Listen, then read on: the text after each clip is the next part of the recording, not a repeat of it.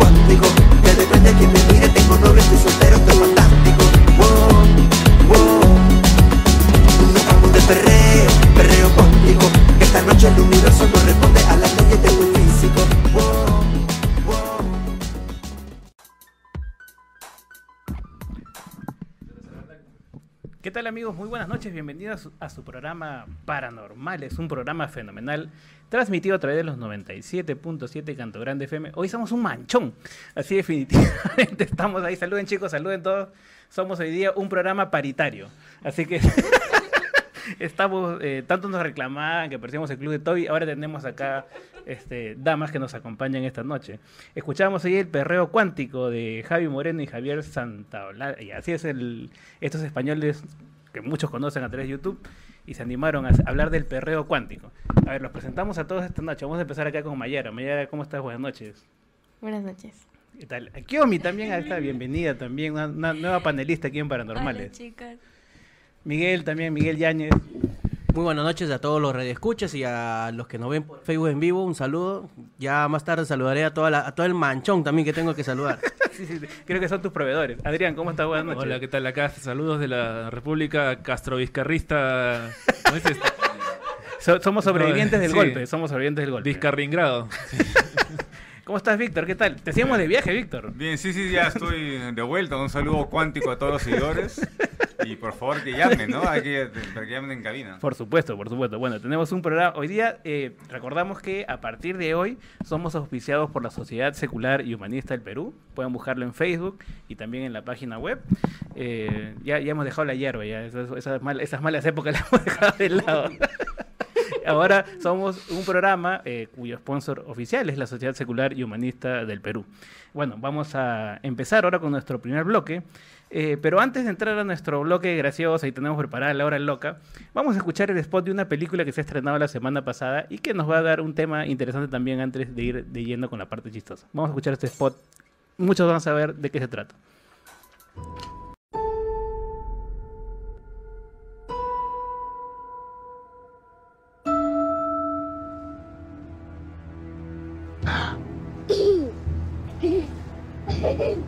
Disculpa, deja de molestar a mi hijo.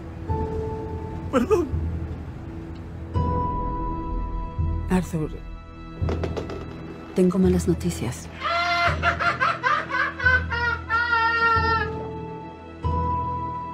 Es la última vez que nos veremos. No escucha, ¿cierto? Hace las mismas preguntas todas las semanas. ¿Qué tal el trabajo? ¿Tienes pensamientos negativos? Lo único en mi mente son ideas negativas. Por último, en un mundo donde todos creen que pueden hacer mi trabajo, miren a este tipo. Cuando era un pequeño y le decía a las personas que iba a ser un comediante, todo el mundo se reía de mí. Pues nadie se ríe ahora. Sí, ese es un hecho, amigo.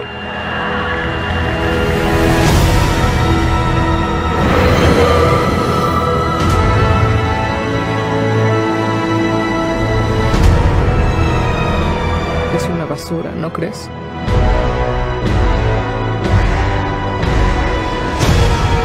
Durante toda mi vida, ni siquiera sabía si realmente existía. Pero existo. Y las personas comienzan a notarlo. ¿Tú crees que es gracioso? ¿Esto te parece una broma?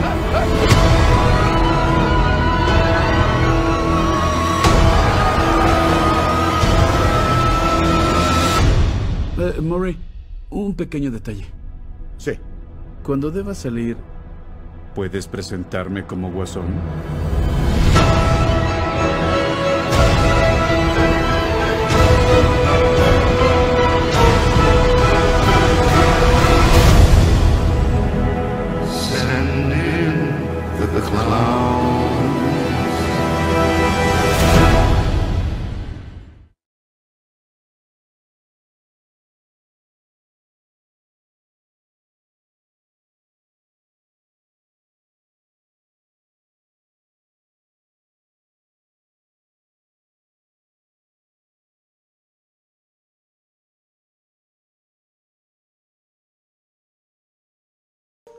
Bien, escuchábamos ahí eh, el spot de esta película del Joker, el Guasón, como decían en redes sociales, el Bromas, ¿no? en España. Bueno, eh, en realidad no voy a comentar nada de la película, no te voy a spoilear, tranquila, tranquila. Este, lo que eh, quiero traer a colación el tema de fondo de la película, que es el tema de la salud mental, ¿no? Justo estaba leyendo un artículo acerca de precisamente el tema de salud mental en el Perú, que no es, no es nada de chistes este, precisamente, que habla de que el 80% de peruanos con trastornos mentales no recibe tratamiento, lo cual es una cifra bastante delicada. De los 6 millones de potenciales pacientes, solo un millón es atendido en el MINSA, solo un millón. La depresión y ansiedad son problemas, los problemas recurrentes. Entonces, esto se genera en un problema que en realidad está ligado a otros factores y elementos también, y como muchos, en vez de recurrir a la atención médica, ¿no? la atención profesional, precisamente recurren muchas veces a otros místicos y, y- y precisamente aprovechan esto. Eh, Quisiera comentar así brevemente esta, esta introducción a, a este tema. Yo debo ser uno de esos locos que no está registrado. Víctor, sobre todo, No, es, en la es- especialidad. es un problema cuando las pseudociencias llegan a interferir con la salud pública, ¿no? Y mucha gente pone eh, en manos de expertos eh, eh, su salud y, y puede acabar muerto, ¿no? Por esas terapias cuánticas o eh, biomagnéticas o, o a veces que no están probadas científicamente. Entonces es importante que haya una, un rigor científico importante. Aquí Kiomi quiere comentar también, eh, está, está ansiosa de comentar así. Hace rato me dice, dame el micrófono, deja hablar tanto. Ahí está, vamos a escuchar a nuestra panelista. Eh, es peligroso, eh, como dice Víctor, esto de, de confiarse en las pseudociencias, pero más enfocados en el tema de la salud mental, creo que es importante el apoyo de, a nivel del Ministerio de Salud, de la familia, el no abandono de los pacientes, el apoyarlos y sobre todo el diagnóstico temprano. Ujú. Acá hay un, tema interesante, dice, la salud mental no está al mismo nivel de la física. La brecha de atención y el estigma son las principales deficiencias. Un potencial paciente teme ir al psiquiatra o tomar medicamentos. La sociedad les dice que son violentos y peligrosos. Pero si tomamos una pastilla para la gripe, ¿por qué no podemos hacerlo para nuestra mente, precisamente te- tener un tratamiento, ¿no? Mencionaba aquí este, en la nota, ¿no? Este, Adrián. Creo que también parte del problema es que se estigmatiza a las personas que tienen problemas mentales. Sí, sí, Se sí. usa el problema mental es como si fueran insultos. Sí, ¿no? sí, O sí. o- sí, pues, o sea, yo creo que tenemos que dejar esta actitud. ¿no? Sí, sí, sí. Este, Hay que sí. tra- traía a colación el tema de la película esta que estrenada la Bastante la- discriminación, Sí, el claro, porque Igual, es importante. eh, ¿no? Hay mucha gente que no tiene diagnóstico eh, y hay muchos eh, que tienen trastornos me- eh, mentales que los confunden con criminales, ¿no? Entonces ten- tenemos al final un- una cárcel eh, llena de personas que deberían estar en realidad en un hospital psiquiátrico. ¿no? Que no son criminales. Sí, claro que sí, ese, ese es el gran problema. Bueno, vamos ya ahora sí de yendo a nuestro bloque, a escuchar la cuña, eh, acá sí ya nos ponemos un poquito más festivos. para Bloque favorito de el todos los bloque oyentes. favorito, ¿no? Así, vamos a escucharlo. Ahora sí, con Choni Arce en los controles. En Paranormales de la Noche, esta es la noticia idiota de la semana. La noticia idiota de la semana. En el programa En Boca de Todos preguntaron a Reinaldo dos Santos sobre este nuevo Congreso de la República, pero sorprendió que el brasileño revelara que muchos de los salientes padres de la patria regresarán a sus curules. Muy bien, van a regresar, dice, según Reinaldo dos Santos, los congresistas que ya no están en función regresarán a sus curules. ¿Y cómo tomará el público esta noticia? ¿Eso es bueno? ¿Es malo? Según tú nos perjudica. La gente se olvida, la gente tiene memoria corta. El Congreso es extremadamente impopular y se lo ha ganado pulso, y- pero la gente se olvida y volverá nuevamente. Volverán al poder. Legalmente, Martín Vizcarra está fuera. Y te voy a decir una cosa y se va a cumplir. Martín Vizcarra termina su gobierno y va preso. Tenlo, tenlo, ten ese video. 2021. Se va a acordar de Reinaldo Santos volvió a conectarse con En Boca de Todos para hacer sus últimas predicciones sobre Martín Vizcarra tras la disolución del Congreso de la República. El vidente dio su opinión por los sucesos ocurridos el día anterior por la política peruana. Lo que hizo Martín Vizcarra es ilegal.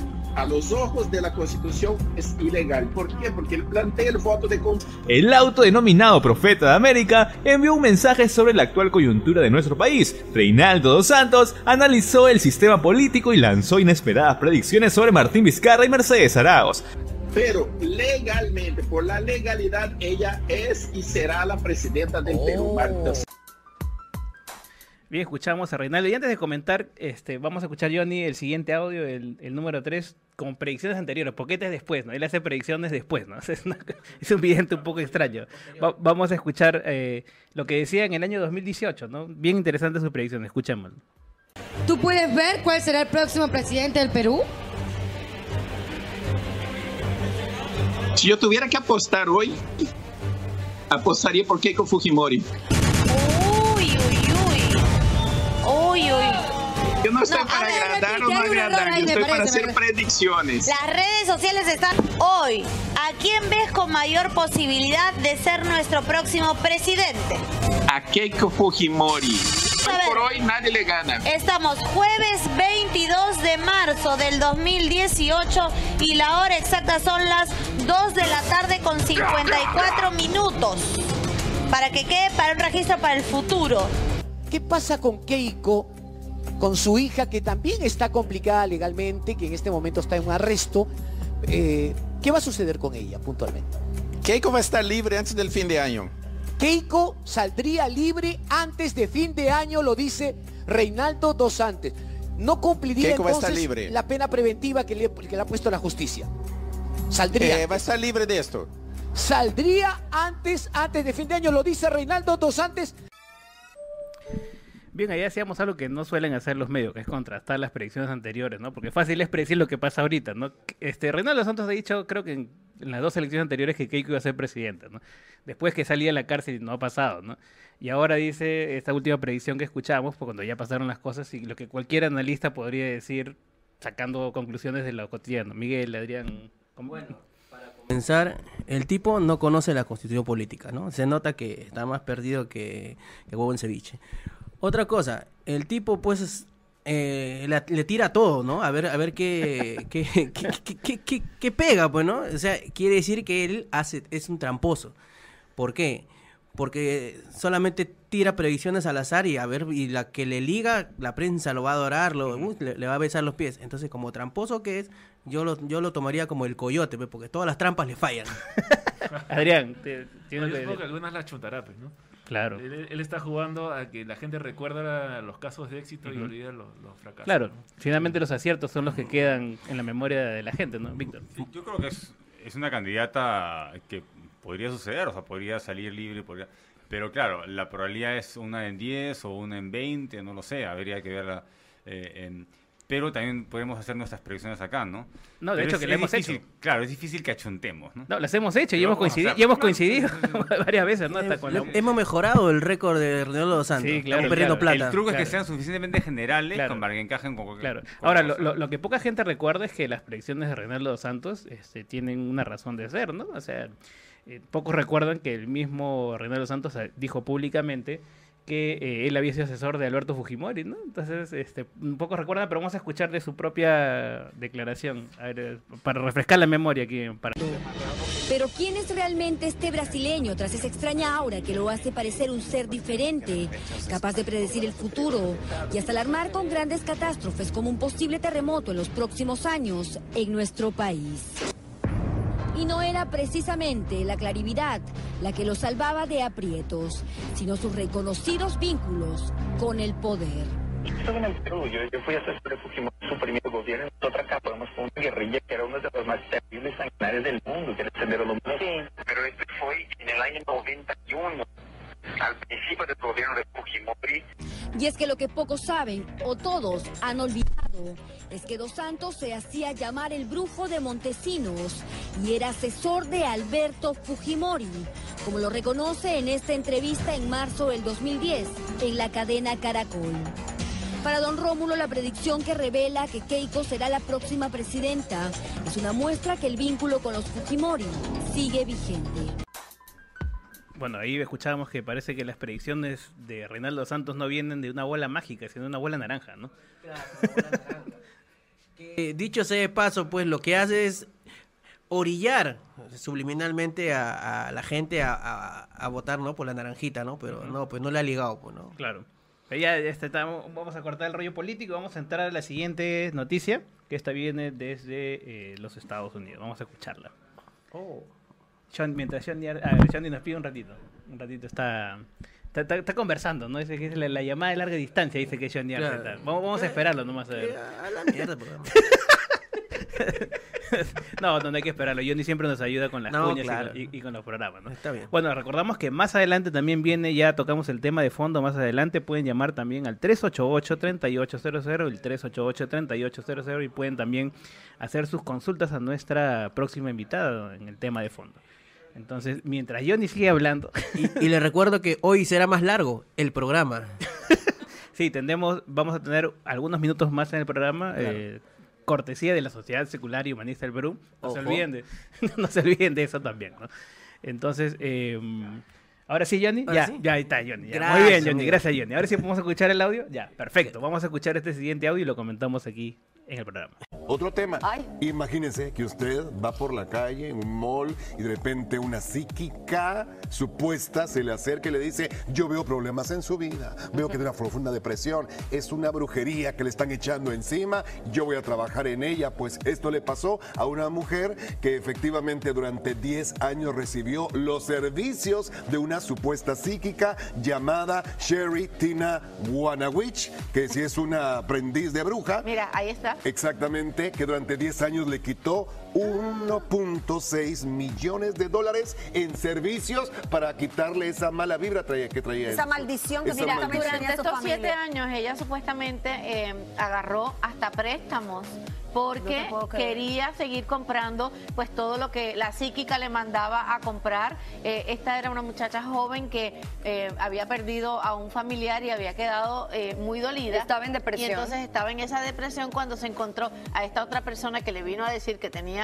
este supuesto embrujo y entonces ella cayó en eso, estuvo aproximadamente esos siete años e invirtió en la psíquica y en lo que ella le decía entre los entre 500 mil y 1.600.000 dólares, que fue lo que gastó cuando descubrió que no era porque la fue a visitar, de- eh, agarró a una persona en Nueva York que es como un agente eh, que involucró al FBI y que contacta precisamente a psíquicos que son falsos y ahí fue que descubrieron, la ponen a cumplir tres años de cárcel y la obligan supuestamente después a pagar Pero esos para que, 1.6 millones de para dólares. que vean que a cualquiera le puede suceder. Oh, Esta sí. era una estudiante de medicina, una chica con educación que simplemente estaba pasando por una Mal situación, eh, por un mal momento, una difícil situación y buscó ayuda. Lamentablemente, ayuda no la adecuada, evidentemente que la dejó en la bancarrota, Y me imagino. digo, Ay, Dios víctima mío. del miedo, víctima también de su propia ignorancia, de no saber lo que estaba haciendo. Y realmente la maldición no fue la que traía, sino que la que con la que se topó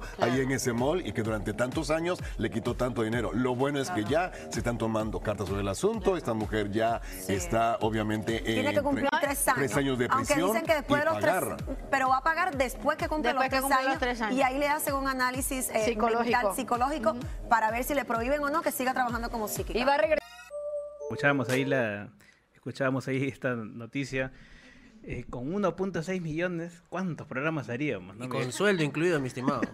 Y con chifa. ¿Tú qué crees, Mayera? ¿Crees en estos brujitos o no? ¿Por qué? ¿No crees? No. Sí, Omi, tú sí crees. A ver.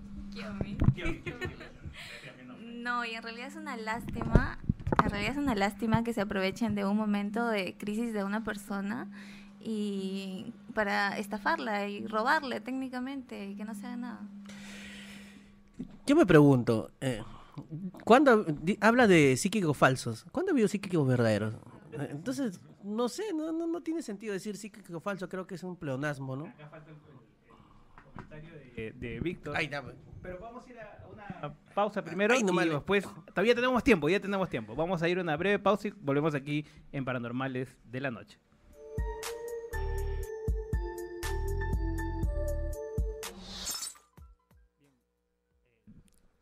Ya. me sacas del aire, me sacas del aire, este Johnny. Acá está, mira.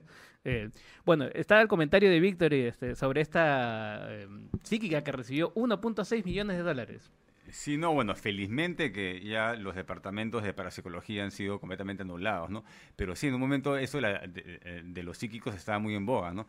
Y es terrible porque eh, están jugando, como dice Kiomi, con, la, em, con las expectativas de las personas, ¿no? En querer comunicarse tal vez con alguien que ha muerto o, o, este, o querer dar el último adiós o, o querer predecir cosas a futuro o buscar la sanación de- del cuerpo y el alma, tal vez, ¿no? Es que aquí hay un tema no solo, como decía, escuché el audio, de ignorancia, sino es de predisposición. Precisamente la gente que está bajoneada, que tiene problemas, que se ha peleado con su pareja, fallecimiento de un familiar, etcétera, etcétera, siempre son propensos a caer en estos, en manos de estos, ya. ¿no? Correcto. Y como, pitito, pitito. y como seguimos hablando de dinero, vamos a escuchar a Cash Luna. Bien. Un súper conocido Sí, aquí en el programa. sí, vamos a escuchar a Cash Luna hablan- hablando del diezmo. A ver. A mí me enseñó un apóstol algo, me dijo. Cash, a la iglesia uno siempre lleva dos cosas. Biblia y chequera. La Biblia para que aprendas lo que Dios te va a decir y chequera para que lo adores. Con esas palabras resume el pastor guatemalteco Cash Luna el Evangelio de la Prosperidad, según el cual entre más dinero un feligrés dona a la iglesia, más favores recibe de Dios. Algunos expertos consideran que es una manipulación de las escrituras. esta doctrina la manipulan para que la gente se desprenda, para que la gente como que se ilusione con que van a recibir el doble, porque además eh, la recompensa es el reino de los cielos.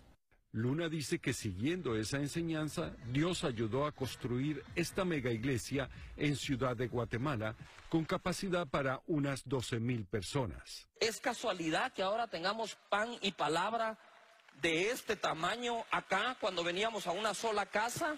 Asistimos a uno de los servicios en el Templo de Luna, cuya construcción, según el pastor, costó 44 millones de dólares Bien, ahí escuchábamos a Cash Luna, que siempre hace honor a su nombre. Nuestro amigo, nuestro amigo fiel. Yo creo que vamos a recurrir aquí también al programa El Diezmo, Adrián. Definitivamente, para poder seguir al aire. Cash Yañez, vos, Casi nos han disuelto esta semana, pero seguimos aquí en Paranormal en la noche. No sé, yo no tengo una opinión muy formada sobre eso, porque si la gente quiere poner su plata ahí, bueno, pues, de repente, no sé, de repente hasta es positivo para ellos tener menos plata. Víctor. Sí, yo creo que uno siempre está buscando donar, sobre todo las organizaciones que piensen como uno, ¿no? Eh, Ujú. Si es la Iglesia Católica o si es este, una, una comunidad. Ujú. Y no hay que imponer nada. Yo creo que la gente libremente da el 10% de su sueldo y no hay- y- o podrían dar el 50%, ¿no? Pero el problema es que el Estado no puede cobrarlo de antemano. Eh, o sea, el impuesto tiene que ser para todos, ¿no? O sea, eh, por eso que no debería eh, ser una cuestión institucional, ¿no? Claro, si que es cada el- quien libremente quiere pagar su propia religión, no hay ningún problema, ¿no? Claro, que es el tema que tocamos la semana más. pasada sobre el Estado laico, ¿no? Es, bueno, esto lo repito más que los buenos días a mi esposa. Este, Y la le despedida venden- también, la despedida también. le- le- ajá, venden al- un producto que no sabes si, te, si realmente te lo van a dar porque estás muerto. O sea, es el paraíso. Me abstengo, me abstengo. Porque va a sonar el pitito. ¡pi! no te van a censurar, acá no, No, no, sí, acá- tenemos libertad acá Ah, para, para libertad. opinar. Claro, claro. O sea, Adrián. Lo que sí debería pasar es que si alguien recibe ese 10% de otra persona, tendría que pagar impuestos. ¿no? Me parece lo más lógico. Correcto, O sea, correcto. ese tipo de excepciones sí no se deben hacer. Pero el- por el, por el lado de la persona que aporta, no, no lo veo mayor problema. Correcto. Eh, Víctor. Sí, no, el, el problema es que la Iglesia Católica no paga impuestos, por ejemplo, ¿no? Tenemos el concordato ahí de por medio, ¿no? Y las demás religiones sí pagan impuestos, ¿no? Entonces, claro, eh, e- es injusto, pues, ¿no? Deberían de todas pagar impuestos y ya si los eh, fieles quieren pagar su diezmo o el 20%, lo que quieran, eso es una cuestión libre, ¿no? Pero no puede ser no- algo de Estado. Kiomi, ¿quieres Bueno, comentar? Yo, yo creo que más que más que adinerar, o sea, crear una empresa y que les quiten el dinero, quieran entregarlo, creo que más se deberían fijar en el lavado de activos que hacen a través de las iglesias, que es una mayor cantidad de dinero, porque alguien que gana mil soles, un diezmo no es nada para ellos, entonces creo que es más factible fijarnos en las grandes cantidades de dinero que pasan por ahí y que el gobierno no sabe nada. Lo que pasa es que justamente eh, las ex- ex- exoneraciones de impuestos fomentan el lavado de activos, pues es lo que está pasando, claro. Y por eso es que a veces ves que compran grandes inmuebles, como lo que ha pasado ahorita acá. ¿no? En este, en por no sé, claro. Eso no está regulado, no, no, no, no se sabe realmente cuánta plata entra ahí. No está, no, no, no hay control sobre eso. Y, y en la iglesia católica menos. Bueno, la, la fe mueve montañas de dinero. De ¿no? dinero. No, y, y ya cuánto tiempo, ¿no? De- desde la colonización, ¿no? Que, que la, que la iglesia no paga impuestos y que hace negocios con sus propiedades, ¿no? Y como dice adelante. Jesucristo, él empezó el negocio solo con un burrito. Y mira cómo ha prosperado, ¿no? Y mira cómo ha prosperado, ¿no? Ahora, ahora próximamente va a comprar el Estado de Alianza Lima también, ¿no? Pero dicen que eh, se le da este concordato porque supuestamente le tenemos que agradecerle, ¿no? Que nos haya liberado. y Ujú. tanta vaina. Pero creo que ya, ya basta, ¿no? ¿Ya ¿Cuántos años vamos dando el concordato? Creo que, que va- De- va, de- va a suceder mi tercera de generación. La época de. Morales Bermúdez, ¿no? Ya. Sí. Bueno, vamos a saludar también a los que se conectan a través del Facebook de la radio. Arturo Alcides, Miki Cáceres, Raizer Lucio Quispe Pedraza, Carmen Hernández, Rosa María, Diego Díaz, eh, Carlos Osito, esos nombres que se ponen, eh, María, Gabriela, María Gabriela que ganó nuestros polos. Comenten, comenten, comenten que también este, van a entrar al sorteo de los polos paranormales. No se olviden de eso también. Bueno, WhatsApp tienen nombres más raros, déjame Sí, decir. sí, sí, sí, definitivamente. Pero bueno, sigan comentando, muchachos, que van a hacerse acreedores a un polo en el sorteo posterior. Bueno, y ahora sí vamos a escuchar ya el reportaje con nuestro tema de fondo que hemos anunciado sobre la sanación cuántica, que para muchos suena rarísimo, pero para eso vamos a tener aquí nuestra invitada también que nos va a desarrollar el tema. Vamos a escuchar primero una nota introductoria y luego la comentamos aquí ya para recibir a nuestra invitada.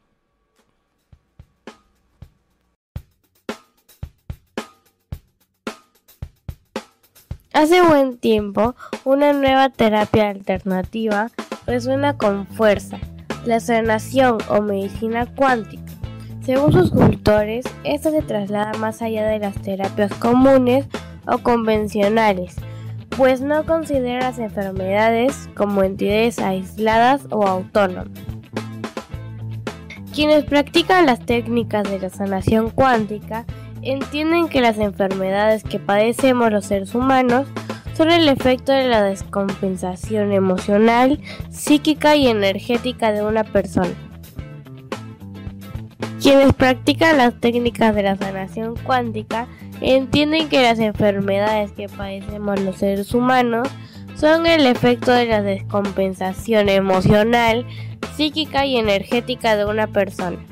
Dicen sus defensores que la sanación cuántica le interesa primordialmente que la conciencia individual se integre, puesto que si logra conectarse con fluidez y armonía, las enfermedades o patologías físicas desaparecerán.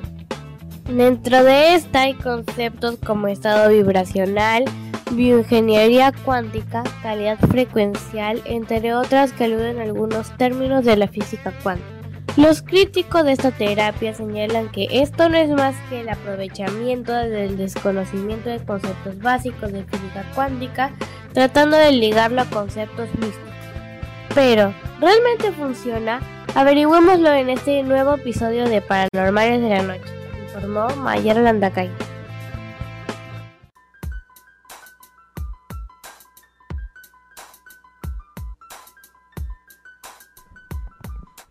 Escuchamos ahí este reportaje sobre la medicina cuántica, la sanación cuántica. Hay tantos términos, de verdad, que me, ha sido muy complicado esta semana porque he estado leyendo acerca de, esta, de este nuevo tratamiento. Eh, ya hemos hablado de otros anteriormente aquí en el programa. Para eso vamos a conversar con nuestra invitada. ¿Cómo es? ¿Verdad? Está, está llegando aquí, por favor. Tomar asiento. Vamos a leer un poco acerca de nuestra invitada. Ella es la licenciada Constanza González. Es profesional de salud eh, de la Escuela de Obstetricia. Es bioingeniera cuántica del Instituto de Bioingeniería Cuántica. Docente IBC en la especialidad de calidad, frecuencia de activación de la glándula pineal, biomagnetismo médico, neuropsicología, programación neurolingüística, terapeuta holística, terapeuta Ishir, no sé si lo he dicho correctamente, la verdad es que el currículum es, es, largo, y coordinador del Instituto de Bioingeniería Cuántica. Ya me cansé.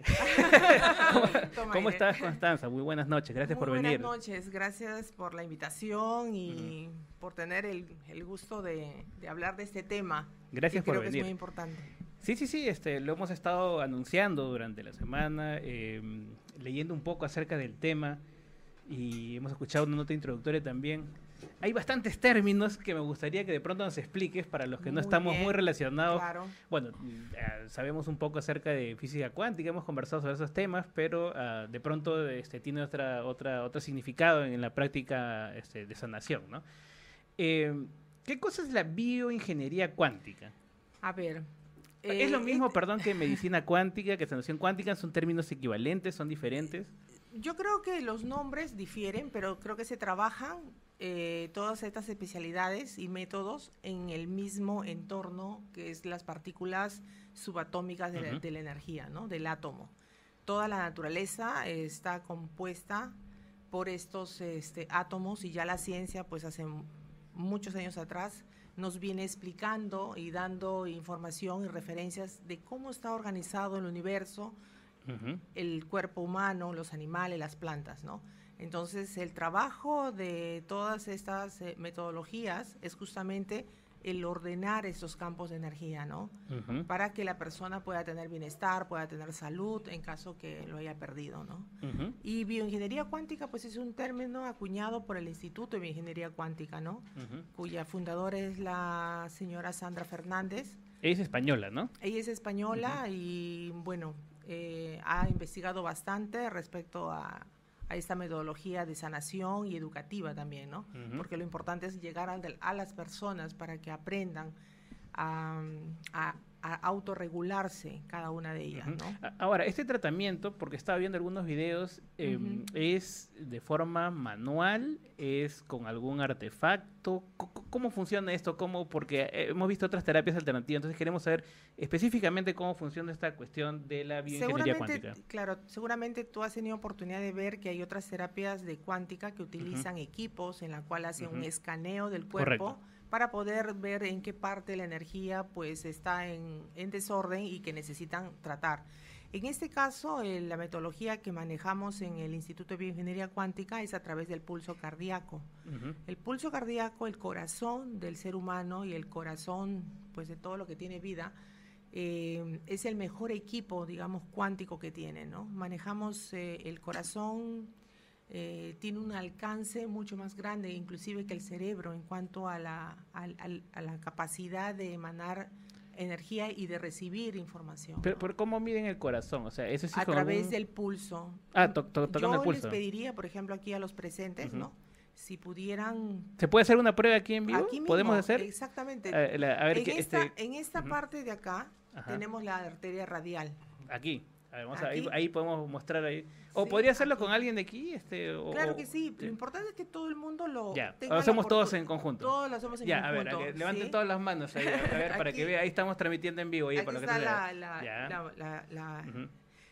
Si nos concentramos un ratito en sentir el, el latido cardíaco. ¿no? La medicina tradicional mide las pulsaciones en cuanto a- desde el punto de vista cuantitativo. Te dicen tantos latidos por minuto y tú estás eh, normal o puedes estar taquicárdico o menos, ¿no? Pero en este caso es la parte cualitativa. El pulso, así como te manifiesta que, que te puede transmitir que estás hipertenso o no, también te puede dar información de qué parte de tu cuerpo es el que está en desorden. Ujú. ¿Podríamos hacerlo con alguno de aquí, Vanel? Para, Sí, ¿Tú claro. podrías hacer una evaluación? Eso es lo que queremos hacer. ¿Puede ser con, con Víctor? Por- A ver, por Víctor. supuesto. A ver, Víctor. Víctor va a poner su mano, para los que nos siguen por la radio, porque no todos nos están viendo por Facebook, está en este momento Pero lo que Constanza. yo quisiera es que tú te toques el pulso. Ya, ok, yo me este sigo momento tocando. Ok, me toco el y pulso. pide conectarte con él. Ah, puedo conectarme con Víctor. He tomado, he tomado café, eso no interfiere. No, no interfiere. Ah, mismo WhatsApp. Pueden todos, A todos nos conectamos con Víctor. Ya, por ejemplo, un ejemplo. La Genkidama. ¿no? Conéctense con, conéctense con, Con- él, con, con- el corazón de él. ¿no? ¿Con qué dedo? ¿Índice o pulgar? De preferencia es estos tres, ¿no? ¿Por Ya, qué ahí están, tres dedos, tres dedos acá. en Ya, es- estos dos, Ya. estos dos, digamos, Ya. hacen una leve presión Ya. para que el del medio es el que el que pueda recibir o percibir el latido. Con esto ya no vamos a tener que llamar a ¿Sí? Víctor, ya, está bien. ¿Ok? Víctor, te necesitamos. ¿Sí? ¿Han pedido, ¿Han pedido la conexión con Víctor? Sí, a ver. ¿Sí? Te mando solicitud. En, en conce- en concentrados, Ya, concentrados, ¿sí? Esto es como, a ver. eh, Hemos ah, encontrado, el- el- por ejemplo, le preguntaríamos a. Víctor si tiene un desorden energético a nivel del, del hígado. Y la forma como uno lee es cuando hace un cambio de ritmo el corazón. El corazón puede o acelerarse o puede desacelerarse en, en unos segundos. Cuando tú encuentras ese, ese cambio de ritmo, estamos ante un vas, una señal vascular que me está indicando que él tiene un desorden en el- a nivel hepático. ¿Tienes un desorden a nivel hepático, Víctor? No que te hagamos renegar, ah, sino Sí, que... sí, sí, sí. No, el- mi último hemograma salió bien. Eh, aparentemente tengo el hígado estable y Ujú. sin transaminasas y nada de esas Por cosas. ejemplo, este. aquí no, este, con- el- Aquí, por ejemplo, es una pregunta que hemos sonando, hecho respecto a su, a su, al, al tema hepático, ¿no? Ujú. Si seguimos escaneándolo. Lo que tú estás haciendo en este momento es, Es hacer como un escáner un de su escáner cuerpo. de él, un Correcto. escáner para ¿Qué más ver- has encontrado? ahorita su pulso es estable, Ujú. fuerte y claro, Ujú. ¿no? Lo que hay que encontrar es un VAS, es un cambio de ritmo en el lugar donde él tenga una patología. Ya se me pongo un nervioso y aumenta Sí. mi ritmo cardíaco. Eso puede indicar a una patología. No, no, porque hay- siempre hay un patrón. Puedes estar por encima de una frecuencia cardíaca elevada, pero siempre vas a mantener un ritmo. Lo que yo estoy hablando es del por ejemplo, si tú estás, puedes estar acelerado, digamos así, pero Un paro cardíaco. me no, parece. no, no, es, es una, es como una, a- una, una pequeña aceleración del, del pulso Taquicardia. y una pe- no, no es taquicardia. Taquicardia es mantener una frecuencia elevada de manera constante. Ujú. El Ya. cambio de ritmo es solamente cuando se encuentra el desorden en el cuerpo. Ujú. ¿Sí? Entonces, lo que En es este caso, por ejemplo, a la pregunta que le hemos hecho no ha habido cambio. Ujú. Lo que quiere decir que, como él dice, no tengo problemas a nivel hepático. Si él estuviera una enfermedad, seguramente que el pulso sí lo, sí lo, sí Ujú. lo detecta y sí lo transmite. Entonces, eh, nos- nuestra terapia se basa justamente... Ya podemos desconectarnos, ¿no? Sí, claro. ya podemos desconectarnos. Pero es que es, es práctica y el tema es que aprendan a, a escuchar el ritmo, el ritmo del corazón. O sea, básicamente con el pulso se Con puede detectar de todo según lo que se tú dices. puede detectar el- el- la información que te puede dar. El corazón es, es un cerebro. O sea, el corazón prácticamente, está, ¿no? estaría conectado con todos Con- los órganos de- con del todo, cuerpo. Porque tu sangre va a todo tu cuerpo y la, la forma como puede transmitirte información Ujú. en desorden es a través del pulso cardíaco. Es cuestión de que te acostumbres a conocer tu ritmo. ¿sí? Ujú. No todos tenemos el mismo ritmo de, de Ujú. intensidad, de tono. Entonces, cuando tú aprendes a conocer tu ritmo y empiezas a, a escanearte, digamos así, ese ritmo va a cambiar cuando tú llegas al punto que Ujú. necesites ordenar. O, o sea que con este tipo de diagnóstico ya uno no necesitaría ir a un centro de diagnóstico. O sea, ¿podría uno diagnosticarse de todo? Si tú lo aprendes, nosotros tenemos... sea, uno en casa podría noso- diagnosticarse por de todo. supuesto, nosotros tenemos, eh, digamos, del instituto, dentro de la misión que tiene, es la de difundir esto y enseñar a las personas, Ujú. a las personas comunes y Ujú. a todo el que desee, la forma como hacer estas evaluaciones. cómo recobrar la calidad frecuencial. La calidad ¿Qué, qué cosa es la calidad frecuencial? Eso te iba a es preguntar el nivel también. vibracional elevado que debes tener Nivel vibracional. Ajá. ¿Qué vibración? Eso es... a- de los átomos. Los, Ah, los átomos, átomos los vibran. átomos, todo es fluctuación, todo es vibración, todo es frecuencia. ah, átomos vibran, fluctuación. ¿Qué más? Este? Frecuencia, La la frecuencia. frecuencia del movimiento giratorio de los electrones alrededor de los, de los núcleos Ujú. de los átomos. Entonces, eso lleva a que la persona tenga un elevado nivel de calidad frecuencial. Ujú. Cuando tienes una emoción que, por ejemplo, es mucha tristeza, mucha pena o mucha ira, Ujú. ese, esa velocidad con la cual transmite tu, toda tu parte energética se ralentiza, se digamos que se pone más densa, se pone más lenta.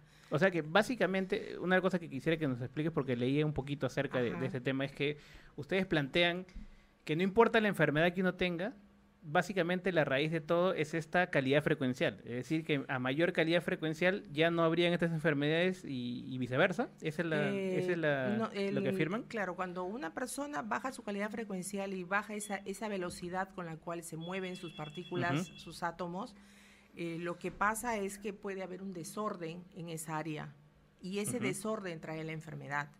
O sea, una persona, por ejemplo, nadie se enferma del páncreas hace 15 minutos, ¿me entiendes? O sea, una persona tiene que haberse quebrado energéticamente y haberse desordenado el órgano capaz muchos Tenemos- años atrás. Correcto. Tenemos una llamada, creo. Hola, buenas noches. ¿Y qué tal? Este, quisiera, está, bueno, recién me enganchó el programa. Quisiera Sí. hacer una pregunta a la señora. ¿Cuál es tu nombre, perdón? Eh, Luis, Luis, Luis. Luis. ¿Qué tal, Luis? Sí, adelante. Te escucha aquí la invitada. Ya, mire, yo recién me acabo de enganchar, bueno. Ajá. Eh, bueno, usted- he escuchado que la señora está hablando de vibraciones y no sé qué más cosas. Correcto. Sí. ¿La señora tiene algún estudio en, en tal vez de ciencias en la que pueda hablar todo lo que está hablando? Ajá. Si tiene alguna formación, te refieres en... Claro, en- ajá, en- ajá, ciencia o algo así, en la que pueda basar todo esto, ¿no? Para que tenga un poco más de lógica. Correcto, correcto. Aquí te está escuchando. Ya, perfecto. La consulta es, ¿cuál es tu formación para manejar estos temas que en realidad son términos muy complejos, ¿no? Para, para, para Bueno, abordar. el, el Instituto eh, Gracias. de Bioingeniería Cuántica eh, tiene una formación de Ujú. terapeutas en Ujú. las cuales eh, somos ¿Dónde está este formados. Instituto de Bioingeniería Es en Cuántica? España. En España. Y, Y, también, está, y también en Marruecos, ¿no? Hay dos sedes Ya. internacionales. y, y está validado por quién este instituto? O sea, imagino que la- los institutos y, las- universidades las- tienen, tienen una acreditación, ¿no? Acá no tenemos la SUNEDU que acredita esas universidades. Todas las- ¿Quién acredita la...? Todas las terapias alternativas, digamos así, todavía a nivel mundial, no cuentan con una con una entidad, digamos, como el Ministerio de Educación que, que, que avale como, como salen la- las, las carreras médicas o los profesionales de la salud, ¿no? Claro. Todavía estamos en trabajo y en pro de, de- Ujú. de avanzar y conseguir Ujú. esto a medida que más personas puedan aperturar conciencia y conocer un poco más Claro. de esto. Miguel, y de ahí le prestamos el micrófono a Víctor, que tiene unas consultas. también. Hola Constanza, te habla Miguel Yáñez. Eh, ¿Cuánto es el límite? Tú ahorita n- nos hemos puesto dos Ujú. dedos en, en el pulso y su- supongamos que si Víctor se va un metro más allá, ¿sigue funcionando o, ya no funciona la conexión? toda la naturaleza y todo el planeta, digamos así, eh, estamos unidos por una red de Ujú. energética, ¿sí? Y estamos hechos de los mismos elementos de las tablas periódicas, los animales, las plantas, hasta la mesa la- y todo. Entonces, esta es una red de comunicación. No hay en, en cuántica el, tem- el tema del, del tiempo-espacio, como nosotros lo conocemos en este, en este plano. ¿no? eh, dice también que eh, con, se puede curar a través de este método eh, diversas enfermedades, no importa. Pero, o sea, no tiene límite. O sea, tú dices que no hay límite para, este, para esta terapia. O sea, yo puedo decir que un cáncer detectado, diagnosticado, digamos, fase terminal, ¿se puede curar? ¿Cómo nos gustaría decir que sí? Pero no se puede, porque hay un nivel de... Hay un límite, Hay un, hay un límite en el sentido de que cuán afectado ya está la parte física. O sea, depende en qué momento tú tomes o hagas consciente esa enfermedad. Ya cuando el nivel de compromiso del- de la parte biológica está muy avanzada, es mu- muy difícil, digamos así, regresar en el tiempo para recobrar las estructuras biológicas como cuando estaba sano. Claro. O sea, depende de en qué punto tú tomes, digamos, esta enfermedad, ¿no? Ya, vamos a pensar que no es tanto físicamente. Digamos, un esquizofrénico. ¿Tiene solución con la sanación cuántica? Hay la esquizofrenia y muchas enfermedades mentales a veces vienen por trastornos genéticos hereditarios. Y ahí es un tema un poco difícil de, de- de revertir a nivel genético una enfermedad que puede tener desorden. Pero sí ayudaríamos mucho sabiendo un poco el origen de dónde viene esta E- enfermedad. Ese punto quisiera este, hacerte una consulta, ¿no? Este, ahí le, pas- le, le pasamos al micro a Víctor que también quiere hacer unas consultas ahí. Este, Miguel, le pasas ahí para, para, para Víctor que quiere hacer varias preguntas, tiene una lista, creo.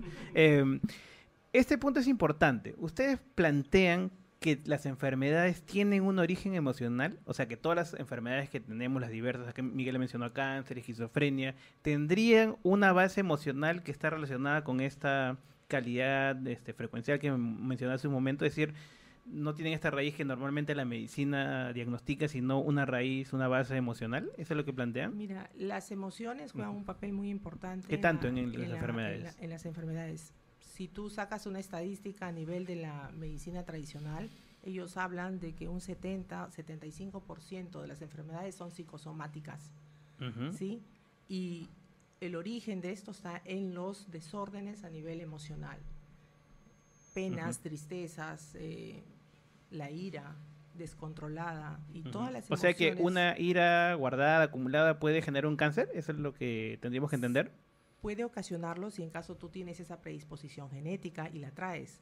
Ah, necesariamente tiene la que- ira puede ser el, el desencadenante que se manifieste eso que tienes ya en tus genes de manera recesiva. Entonces, una ira, por una vez que te dé ira, capaz no pase nada. Pero si tú llevas años explotando. Coléricamente, O sea, a No. mi mamá, mamá, no reniegues mucho, ya sabes, porque te puede dar, te puede dar cáncer. Hay, Víctor. hay un estudio interesante que relaciona el estado de ánimo con la incidencia de cáncer y ah, eh, la, digamos, la hipótesis inicial era de que no había una rela- eh, de que hab- había una relación, ¿no? de que una persona que se deprimía, las personas que se deprimían más tenían más incidencia de cáncer y no encontraron correlación, es interesante, no, no encontraron correlación de, de diferentes estados emocionales y la incidencia de cáncer.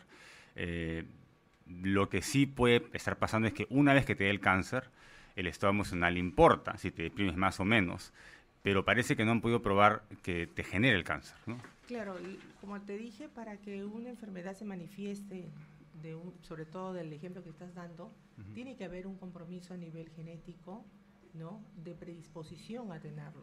Hay cánceres que son prácticamente portadores toda una familia, ¿no? Mm. El cáncer de mama, por ejemplo, es de madre a hija, de abuela a madre, y es toda una línea materna por, la- Mm. por donde uno desencadena. Esa era la visión tradicional, ¿no? que los cánceres, la mayoría de cánceres tenían de origen genético, pero el último estudio plantea que el 80% de los cánceres no tienen un origen genético, ¿no? que es A veces- contrario a lo que pensábamos Y antes. a ¿no? veces, ¿no? solamente eso, sino la- el, el estilo de vida que Mm. llevas, que también importa mucho eh, de cómo te alimentas, qué ejercicio haces, qué tanto descansas, qué Mm. tanto emocionalmente puedes ser una persona equilibrada, ¿no? Sí, yo quería hacerte una, una- una pregunta específica sobre esta eh, calidad frecuencial de la que hablas Ujú. y de los átomos, ¿no? Eh, porque esa es la, finalmente la conexión ¿no? entre la cuántica y la sanación, ¿no? Y la, y, y la medicina, ¿no? Eh, y de esta frecuencia, la frecuencia se puede medir, ¿no? Eh, por ejemplo, la longitud de onda, o, ¿no? Eh, hay una manera de medir esta, esta frecuencia, eh, pero- porque si es una frecuencia tiene que poder medir, y si se puede medir tiene que haber un- un- un- una unidad para poder medirla, ¿no? Eh, ¿De qué manera miden ustedes? Porque medir el, el pulso no, es medir una, una frecuencia, ¿no? Nosotros eh, tenemos una, digamos, una escala de- del 1 al 10 ¿Ya? para poder decir en qué calidad frecuencial estoy en este momento. Y tú le haces esa, esa consulta, digamos, de manera interna, en, en un momento meditativo, quizás al pulso cardíaco. ¿En qué calidad frecuencial estoy, por ejemplo, con referencia a este programa? Vamos a suponer que hagamos este ejemplo. El pulso cardíaco te va a dar un cambio de ritmo en un número, en una escala del 1 al 10. Y si tú me dices, ¿qué cosa? eh, vamos a suponer que un estándar es un número, un 7. estar con una calidad frecuencial, por ejemplo, de, con respecto a este ejemplo que te estoy dando, en dos, te lleva a pensar por qué estoy teniendo esa percepción o esa relación Ujú. con este trabajo o este momento o esta entrevista. Un ejemplo. Ya. O sea, es un cuestionario actitudinal, pero no están midiendo nada cuántico, ni es ni una No, no, unidad no. energética, ni, ni una frecuencia. Lo que pasa es que la actitud que tú tienes respecto a- al hecho que estás preguntando o a la situación que estás preguntando tiene que ver con el nivel de energía que se está moviendo en relación de tu persona y de la situación, porque todo es energía. El Claro, pero- pensamiento, Pero ¿qué tipo de energía, no? El- la energía es eh, la capacidad de generar trabajo y se puede medir. Hablas de unidades, de, de frecuencia, usas términos cuánticos que son científicos, pero no me puedes mencionar cómo se llama esta unidad. La unidad no la manejamos con, con términos de, de- de la física que tú conoces. Simplemente es el nivel de, de vibración que el pulso cardíaco te da referente a la consulta que haces por un determinado tema. Suponiendo que... Miden el pulso y a partir de ahí de partir- elaboran una, una teoría. ¿Qué cosa basa, en qué se basa calidad frecuencial? Nosotros buscamos primero la atención. La atención es cuando tú fijas tu, tu pensamiento, tu mirada hacia un tema. Te concentras, porque cuando tú, por ejemplo, eh, eh, donde pones la atención, estás invirtiendo energía. Si eres una persona que todo el día para pensando, por ejemplo, en, en que te va, te va a pasar algo malo, que te, va, te pueden robar, por ejemplo, estás invirtiendo tiempo y, y energía de, biológica inclusive en estar pensando en algo que te puede estar sucediendo. Entonces, esa, esa atención es la que uno tiene que dirigir para cosas más productivas. Eso es como la ley del secreto que discutimos acá en anterior- anterioridad, ¿no? Posiblemente El por el pensamiento. Por ahí, por el pensamiento. La ley de la atracción, sí. Esa es la atención. La intención es qué te mueve hacia ese punto. ¿no? Atención e intención. De dónde, de, dónde, ¿De dónde nace? ¿De tu ego? Por ejemplo, mi intención de venir acá a esta entrevista, si hubiese sido, bueno, me van a entrevistar en la radio, van a- voy a estar a mi primera entrevista de radio, qué sé yo, pensando que mi ego me va a dar. Pero mi intención es que si alguna persona de todos los que están aquí presentes y los que no están aquí presentes resuenen con querer aprender y conocer que las respuestas para sus- su vida y sus situaciones está en su, en su interior, ya he, he ganado, digamos. ¿no? Sí, aquí quiere resonar Kiomi también hace rato, hasta aquí quiere y no, no, no puede preguntar. A ver, adelante tu pregunta. Bueno, yo quería preguntarle, bueno, primero aclarar que en la medicina no solamente se mide la frecuencia, también se mide la intensidad, la amplitud, Claro. o sea, se pueden medir muchas cosas, Pero en pero general, no ¿no? sentirlas, ¿no? O sea, y, y no comunicarnos así. Eh, yo lo que quería preguntar es cuál es el nivel de evidencia que tiene todos los estudios que usted ha realizado, porque ahora eh, en la actualidad nos basamos en medicina basada en evidencia. Así que esa era mi consulta. Bueno, de manera particular te podría yo responder. eh, en la página web puedes entrar y vas a ver muchos testimonios de personas que han recobrado la salud y todo eso. De mi, en mi parte personal te podría decir de los pacientes que yo puedo tener a mi cargo, hemos tenido muchísimos, muchísimo éxito. Llamada, aquí este, están escribiendo y llamando. Este, vamos a escuchar. Hola, buenas noches. Aló, hola bandido, ¿qué tal? ¿Cuál es tu nombre? Eh, Jaime Rojas, Jaime. así es bandido. A ver, ¿cuál es tu consulta, Jaime? Bueno, escuchaba ahí, felicitaciones a la señora, ¿cómo se llama, perdona? Constanza, Constanza, Constanza González. Constanza, buenas noches, ¿cómo te va? Un gusto saludarte. ¿Qué tal? ¿Cómo ¿Qué estás? tal? Eh, felicitaciones por la explicación. Aunque acá no entra la física, las unidades, los Kelvin, los Joule, lo, lo que está hablando del físico, porque la verdad que para mí más que todo, la, por ese programa se llama Paranormales, porque ya la física ya es lo, lo común, es lo normal. Eh, yo quería hacerte dos preguntas, Constanza, ¿no? La primera, este, esta frecuencia de la que tú hablas es, es este, plausible para el ser humano lo perciba, así tal cual, o, y la segunda pregunta era referente, no, justamente eh, también lo que están hablando de la energía. Si bien es cierto, la energía no se crea ni se destruye, solo se transforma o, modifica, ¿en qué se estaría modificando la energía que, que tú acabas de manifestar respecto a, a las situaciones que se han presentado y que estabas hablando con el, el físico. Te escucho por la radio, pues se me queda el ring. Cuídese. Chau. Ujú. Correcto, ahí está. Dos preguntas puntuales. Y ahí le damos a Kiomi que quiere seguir preguntando. para No hay que acaparar, no hay que acaparar el micrófono. A ver. Él, él está interesado en saber cómo él puede darse cuenta Ujú. en qué calidad frecuencial está. Y Correcto. justamente es lo que le estaba preguntando, eh, contestando acá y comentándole al compañero. Ujú. Víctor, Víctor. A Víctor, perdón. Ujú. Eh, nosotros tenemos una escala del 1 al 10, Ujú. Donde el estándar y la respuesta, digamos, es un 7, es un, un buen nivel vibracional de frecuencia para determinado consulta que tú puedas hacer. Ujú. Es cuestión de que tú aprendas a, a escuchar el pulso, tocarte el pulso y encontrar ese cambio de ritmo que hace cuando tú haces esa pregunta. Correcto. Un ejemplo, tú tienes este estás por hacer un- una compra de un vehículo y tienes que hacer una inversión, digamos así.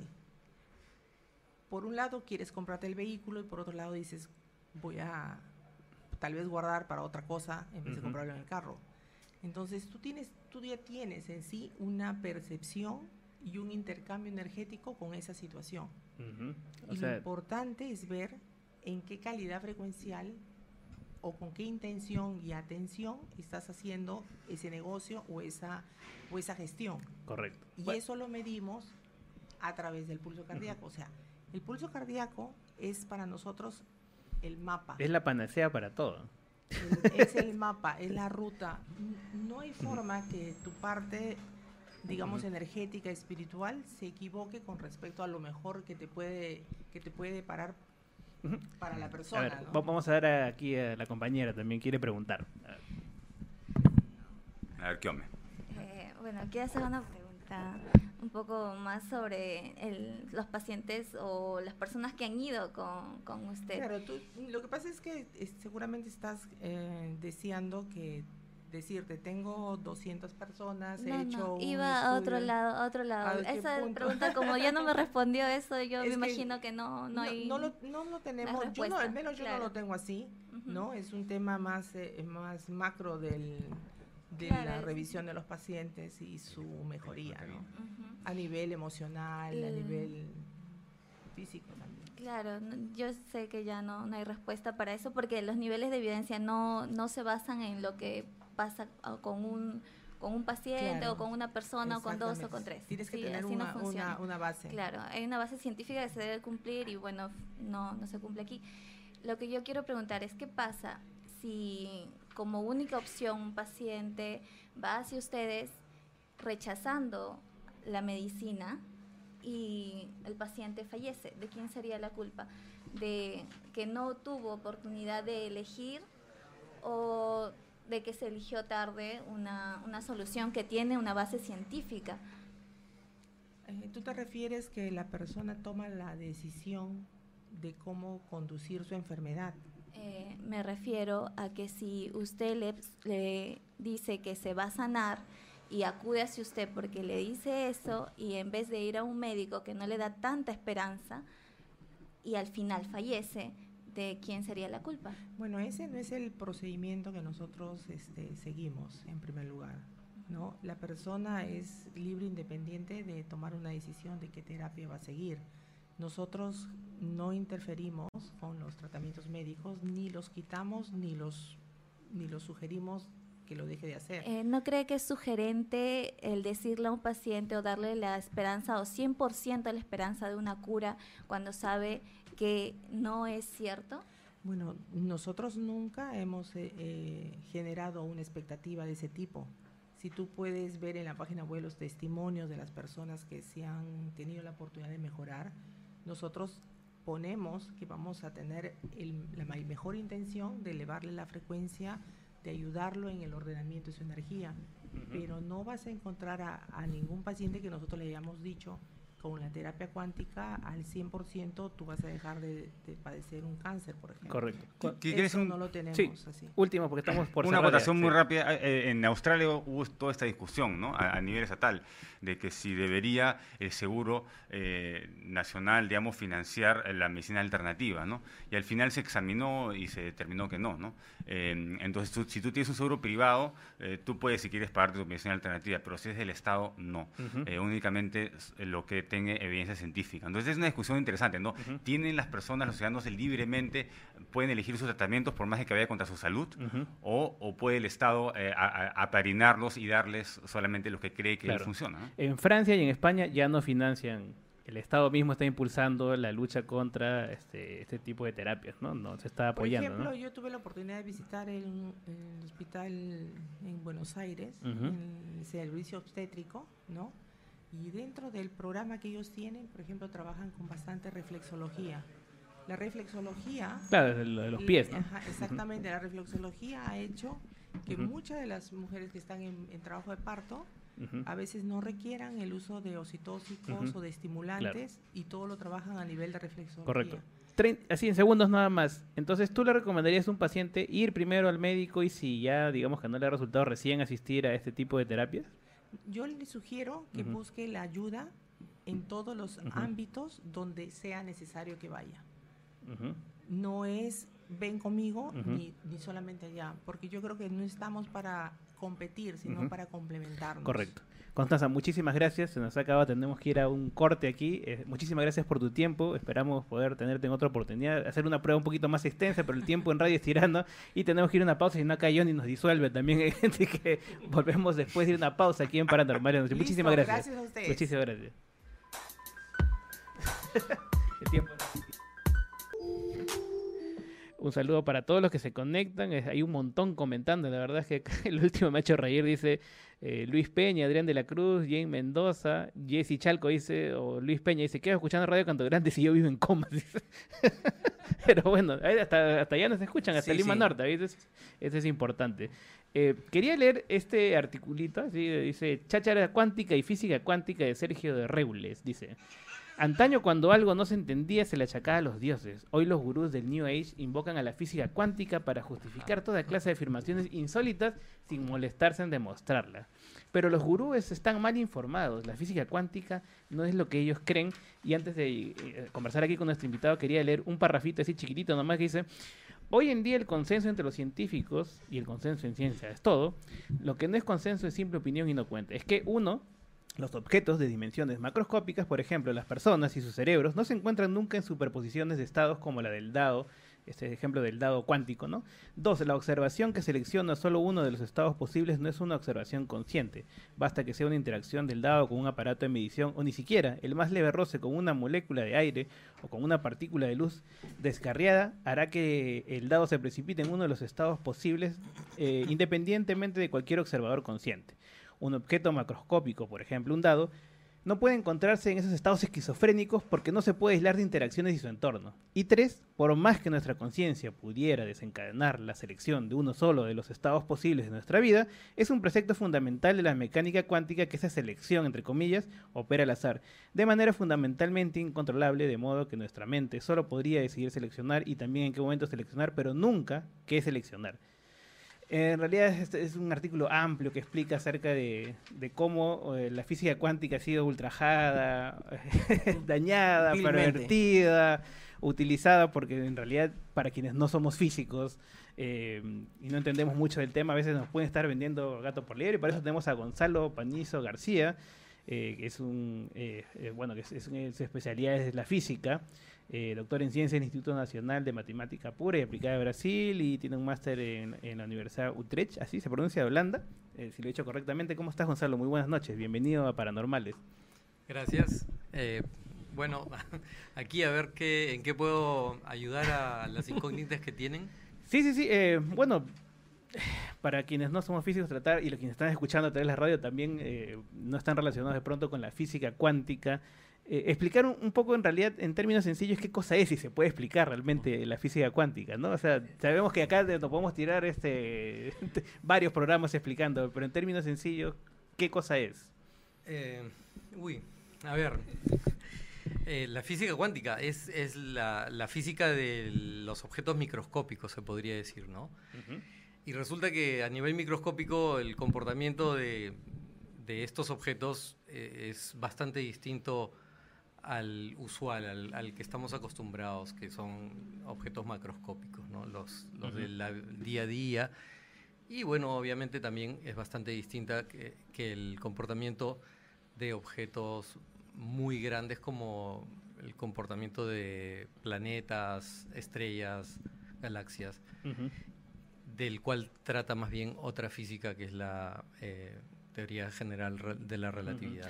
Un uso muy común y del artículo que leí hace un momento habla de cómo el pensamiento influye en la materia. ¿no? O sea, voy a decir crudamente como se suele leer ¿no? en estos libros como El Secreto, ¿no? que hablan acerca de que nuestros pensamientos, nuestras ideas influyen directamente en la materia. ¿no? O sea, la, ley de la atracción se basa mucho en esa idea, ¿no? de que los pensamientos determinan la realidad. ¿Qué tan cierto es esto y, qué, o sea, cuál es el mal entendimiento en realidad de la, de la física cuántica real, ¿no? Bueno, a mí me parece que ahí hay eh, mm, varias confusiones, quizá, ¿no? Eso es lo que quisiera que nos expliques. Eh, yo no, me atrevería a negar que el pensamiento tiene un efecto sobre la realidad en el sentido de que lo que yo pienso en cierta manera eh, me lleva a ciertas acciones, a ciertos comportamientos y eso tiene un efecto sobre mi, realidad, ¿no? Eh, por otro lado, mm, lo que yo pienso puede modificar eh, el comportamiento de partículas microscópicas, por ejemplo. Eh,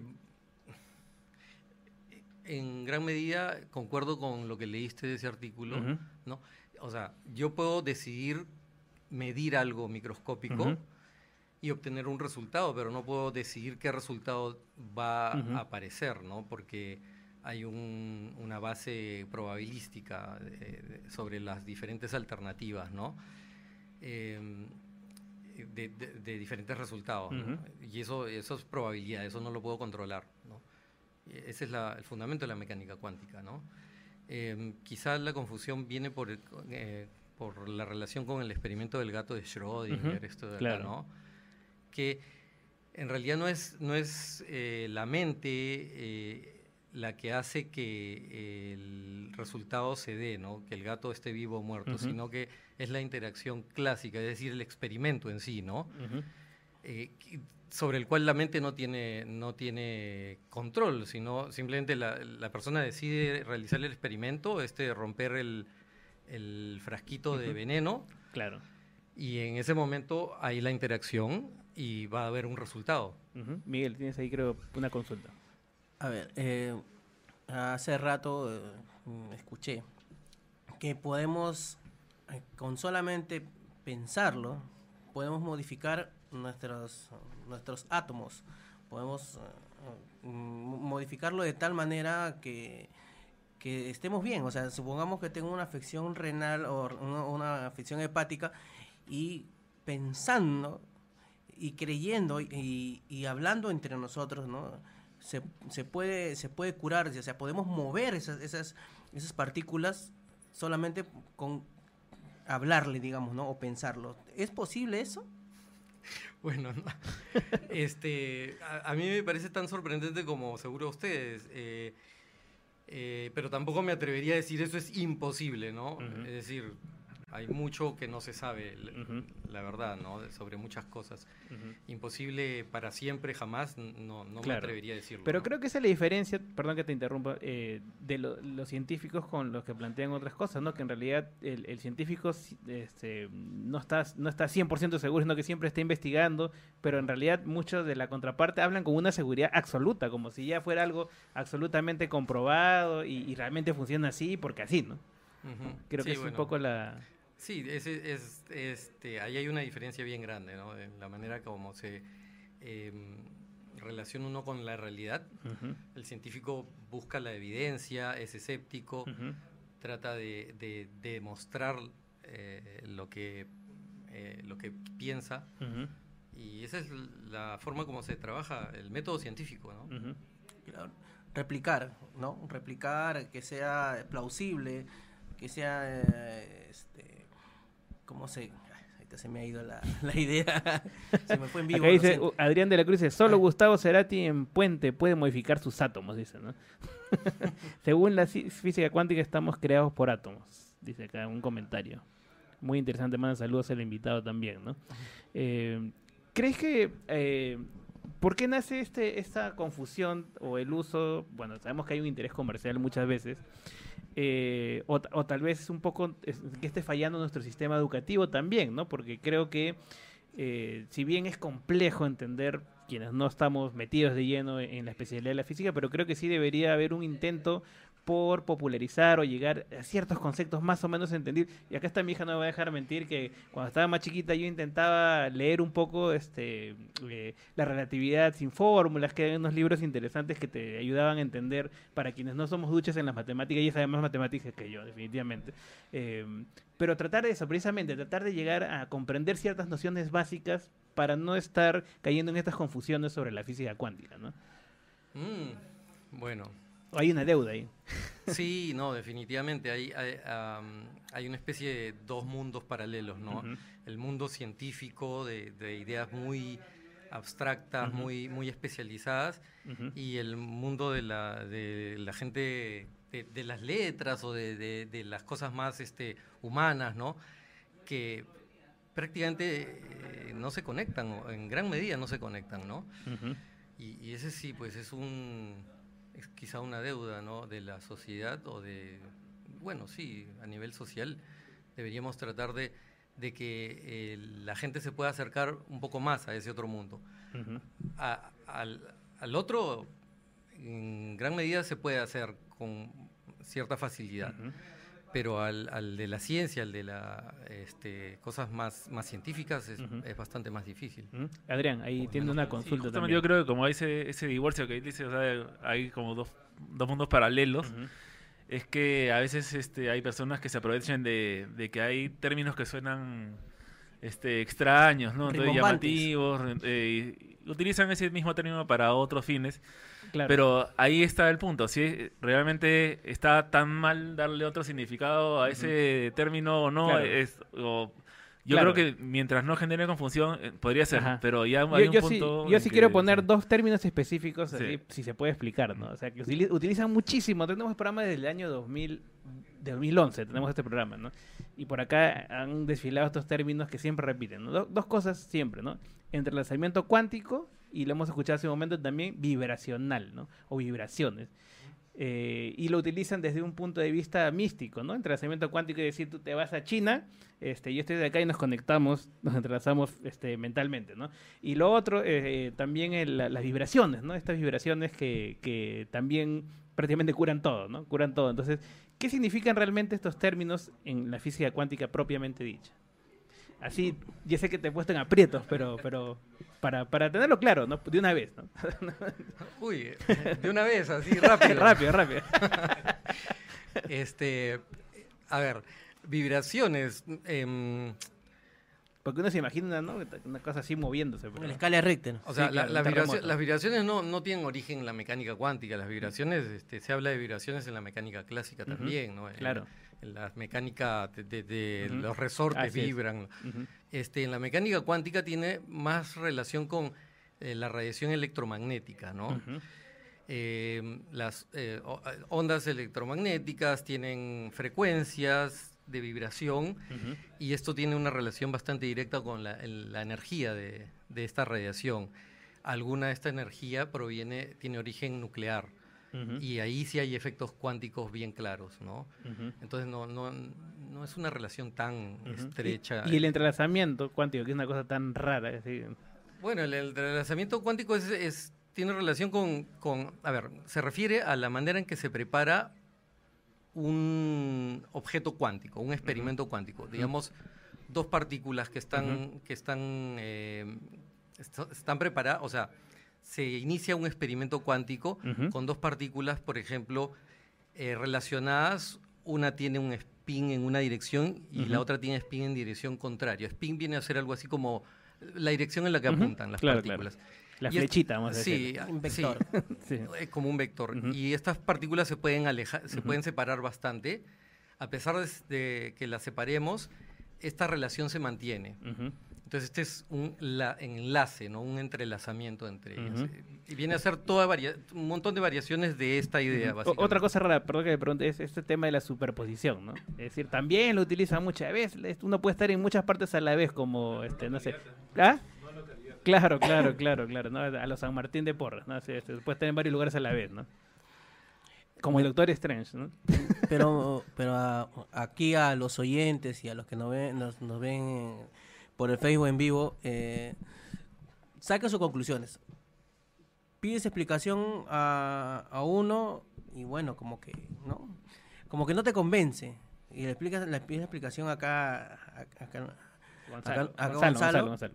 y te, te saca así, de la A a la Z. Esto es por esto, por esto, por esto, por esto, por esto. Y si quieres más, vienes más tarde. O sea, bacán. Está- está- está- lo estamos poniendo en aprietos porque sé... Ya, yo tengo, tengo una duda, porque justamente lo que tú mencionabas es que uno de los términos comunes es este del Claro. entrelazamiento, pero se utilizan en un sentido en que como que hubiera eh, transferencia de información de un sitio co- a otro. como Víctor con su Eh, pulso, este, re- ¿Realmente es así? O sea, eh, ¿puedes transmitir información por entrelazamiento cuántico o no? Bueno, eh, a ver, hay experimentos que están buscando esa posibilidad de- desde hace bastante tiempo, ¿no? Eh, hasta ahora, eh, la verdad que se cree que no, no, no es posible, ¿no? No es posible violar en, cierta, en cierto sentido la, el principio de la teoría de relatividad, que no se puede transmitir información o energía a una velocidad mayor a la de la luz, ¿no? Es decir, se transmite si es que la mueves, pero esta tiene una velocidad máxima, ¿no? No es instantáneo. Bueno, yo, por ejemplo, que he querido mandar solicitud mental a Víctor, no he podido. Bueno, eh, eh, lo que sí es un hecho que tenemos un congreso cuántico, ¿no? Vivimos en dos realidades para- paralelas, ¿no? bueno, nos está ganando el tiempo y ya tenemos que despedir porque aquí viene el doctor Cannabis también, ¿no? Él no se ha disuelto, sí sigue, sigue el aire también. sí, tam- también. Cuánta- bueno, cuántica, vamos, ser vamos, cuánto no, hay. va- vamos a así nuestro ritual de agradecemos a todos los que se conectan, vamos a hacer sorteo también. Nos despedimos ya todo Mayara, di chao. Este, Kiomi también, muchas gracias por participar hoy. Te despide, te está el micrófono para que puedas Chao, mandar tus chao, saludos también. ¿eh? Ya, eh, Miguel, ya tiene una listaza de mercado, y a ver, porque- Bueno, en primer lugar, saludo a mi esposa, a mis hijos, saludo a mi mamá que también se está conectando. Saludo a la gente de la calle 47 de octubre, a todo de octubre en realidad, Mariscal Cáceres, de la promoción enero 95 del cuartel general del ejército.